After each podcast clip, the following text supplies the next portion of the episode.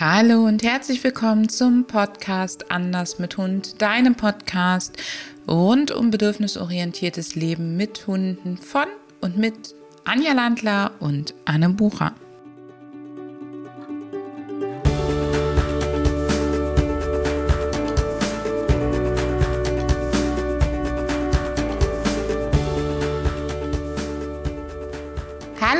Herzlich willkommen zu unserer heutigen Podcast-Folge, in der sich alles um das Thema Stress dreht.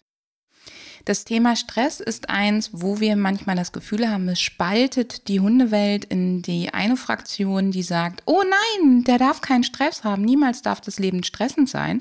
Und in die andere Fraktion, die der Meinung ist, der muss durch jeden Stress durch, damit er erstmal so richtig robust wird. Hallo, ja, ganz genau. Also diese Erfahrung habe ich auch gemacht, ähm, in meinem Umfeld, aber auch selber. Also ich habe in meinem Leben mit Hund auch schon beide Aussagen getätigt und mit dem auch gehadert. Ja.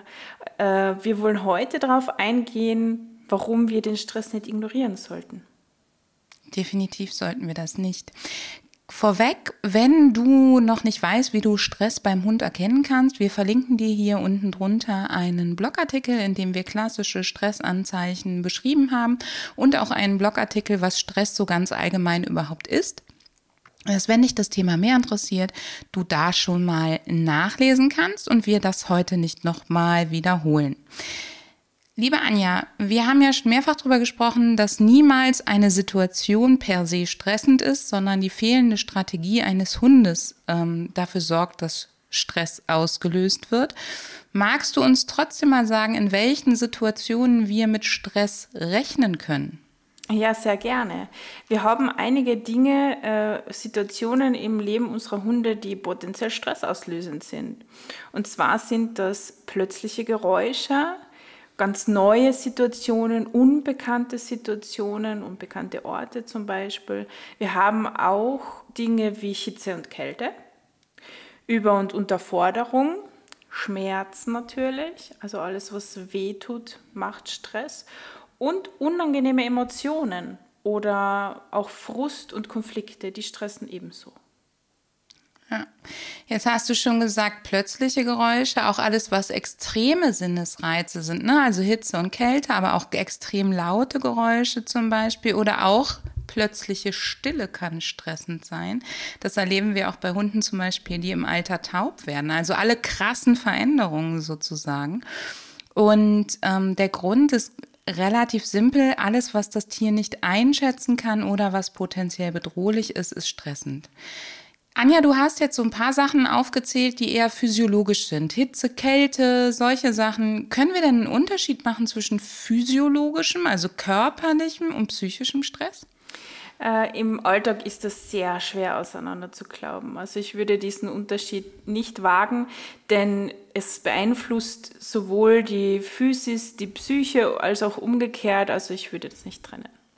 Ja ist total spannend. Auch bei Menschen geht man immer mehr dazu über, dass man sagt, Körper und Geist lassen sich nicht trennen. Ja, es ist, wohnt alles sozusagen in einem.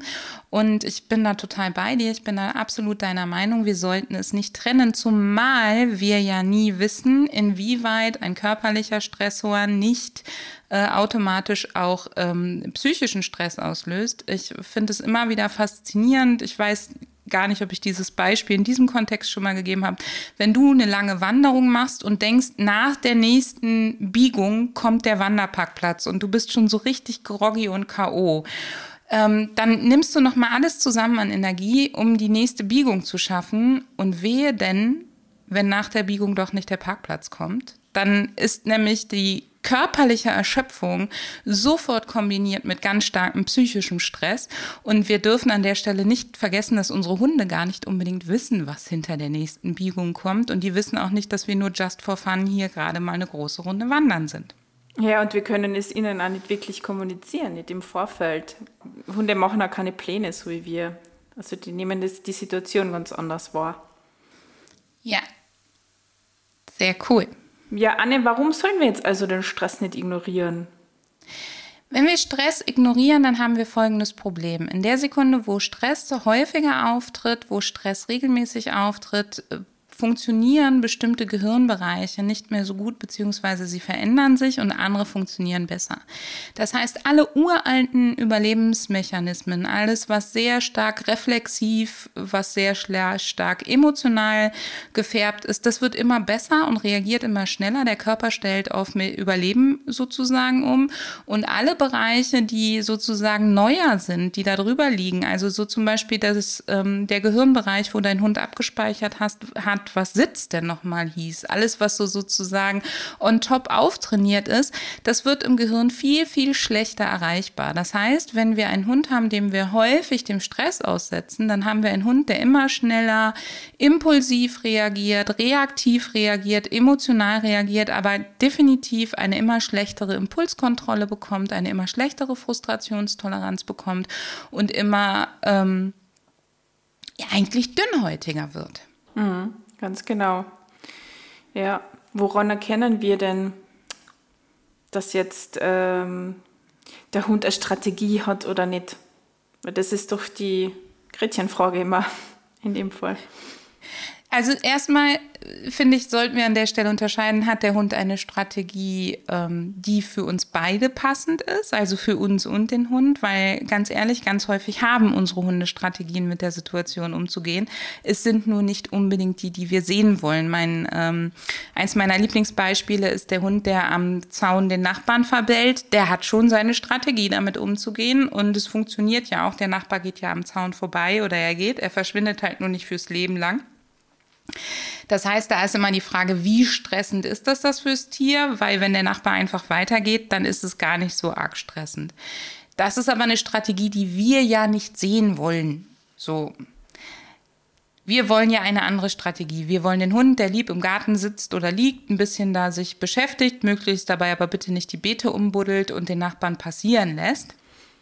Und ähm, das wäre natürlich ideal, wenn wir das hätten. Das Erste, was ich ganz wichtig, wichtig finde, ist, wenn der Hund in die Situation kommt, wie lange dauert es, bis er ein Verhalten abspult, was dafür sorgt, dass die Situation für ihn passend und gut ist. Ja, ganz genau.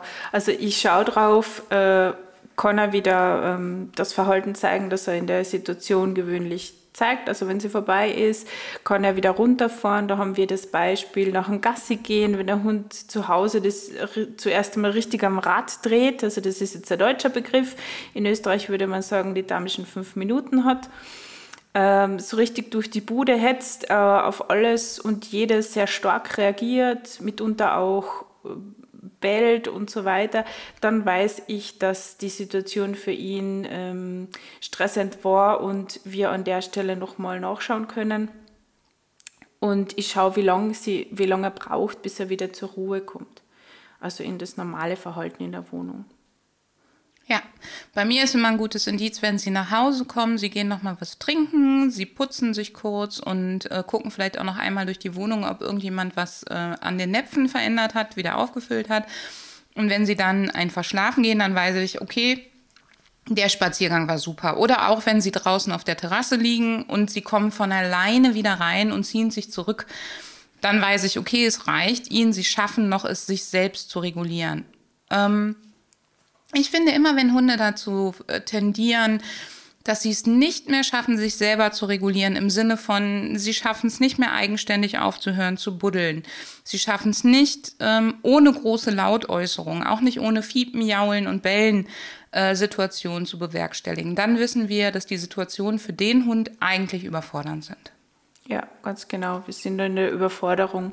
Und wie wir ja wissen, ist ein Stressauslöser also sind neue Situationen äh, potenzieller Stressauslöser. Das heißt, für das sollten wir den Hund auf jeden Fall vorbereiten. Da sollten wir schauen, ob die Strategien, die er zeigt, äh, passen, die für alle passen, oder ob wir vielleicht noch das eine oder andere Werkzeug in unserem Werkzeugköfferchen brauchen, damit er diese Situationen gut bewältigen kann und es nicht zur Überforderung kommt. Ja, und wenn du mit deinem Hund in neue Situationen kommst, dann guck sofort in dein Werkzeugköfferchen und hilf ihm in neuen Situationen. Du kannst ja davon ausgehen, dass es für ihn anstrengend ist. Und wenn du zum Beispiel alles, was für dich halbwegs okay ist, also alles, was für dich nicht, nicht in Ordnung ist, ähm, verstärkst, belohnst, honorierst, dann tust du ihm auf jeden Fall schon mal einen Riesengefallen und sorgst halt dafür, dass du als verlässlicher Partner schon an der Seite stehst und die Strategien förderst, die für ihn wichtig und gut sind. Ja, und wenn du Strategien entwickelst mit deinem Hund, dann schau gleich drauf, dass die auch funktionieren, wenn du nicht dabei bist. Das finde ich ganz, ganz wichtig. Also alles, was er an Strategien hat, was sozusagen indoor stattfindet oder gerade indoor zu Hause, finde ich es ganz wichtig, dass die Hunde auch viele Strategien entwickeln können, die gar nichts mit uns zu tun haben. Und dass wir auch honorieren, wenn sie sich zum Beispiel von uns zurückziehen und von uns weggehen, ja, und da nicht ähm, sozusagen nochmal uns immer wieder reinhängen, weil wenn du auf Toilette bist, unter der Dusche stehst, den Müll rausbringst oder weiß ich nicht was, dann kann halt auch Sachen kommen, Knallgeräusche von draußen, Gewitter und Co. Und dann ist es ja ganz wichtig, dass dein Hund da auch ohne dich gut zurechtkommt. Sehr gut. Anja, was passiert denn, wenn wir jetzt so einen Hund aufnehmen und wir stellen fest, Mensch, ähm, der ist ja dauergestresst. Also eigentlich hat dieser Hund ja eigentlich permanent Stress. Ähm, was tun wir? Weil ich weiß das noch von meinen, als ich meine aufgenommen habe, die hatten am zu Beginn nur Stress. Oder auch wenn wir jetzt vielleicht in der Vergangenheit eben noch nicht so drauf geachtet haben und stellen jetzt fest, unsere Hunde haben ganz viel Stress. Jetzt habe ich ja gesagt, das verändert die Strukturen im Gehirn. Was können wir tun hier und jetzt, damit wir das möglichst schnell ausbremsen? Naja, ich schaue mir, äh, also ich baue sehr schnell Routinen auf und Rituale auf, die dem Hund Sicherheit geben. Das ist das Allerwichtigste im ersten Moment. Ja, finde ich. Also du kannst ganz viel über Ankündigungen machen, dass du deinem Hund eben vorwarnst, wenn du dich runterbeugst, um ihn anzuleihen oder abzuleihen. Dass du guckst, dass, was sind denn so die Routinen und Rituale? Gibt es zum Beispiel immer nach dem Zähneputzen, also nach dem menschlichen Zähneputzen für den Hund noch was zu knabbern, dass du das ganz, ganz brav einhältst, auch wenn es ihm gerade nicht gut geht, auch wenn ihr gerade irgendwo seid, wo es ihm nicht so ähm, vertraut ist. Urlaub zum Beispiel, das Hundegehirn ist nicht unbedingt auf Urlaub gemünzt oder Umzug, dass du halt möglichst viel der vertrauten Routinen und Rituale machst. Und dann finde ich es ganz, ganz wichtig, dass du deinem Hund einen Rückzugsort machst, der ohne dich ist. Das ist bei uns die sogenannte Hundeoase, wo es deinem Hund so richtig rundherum gut gehen soll. Was können wir noch machen, Anja? Anne, ich habe an der Stelle noch äh, eine Ergänzung zu den Routinen und Ritualen, die ich vergessen habe zu erwähnen. Und zwar, äh, dass ich mir das natürlich genau anschauen muss. Also ich schaue mir die, das an, was ich im Alltag mache. Also so wie die Anne schon gesagt hat, Ankündigungen von Berührungen oder Bewegungen und so weiter. Das heißt, ich schaue mir, ich schaue bewusst hin, wo kann ich den Stress reduzieren, was, wo, wo äh, nehme ich sehr viel Stress beim Hund vor.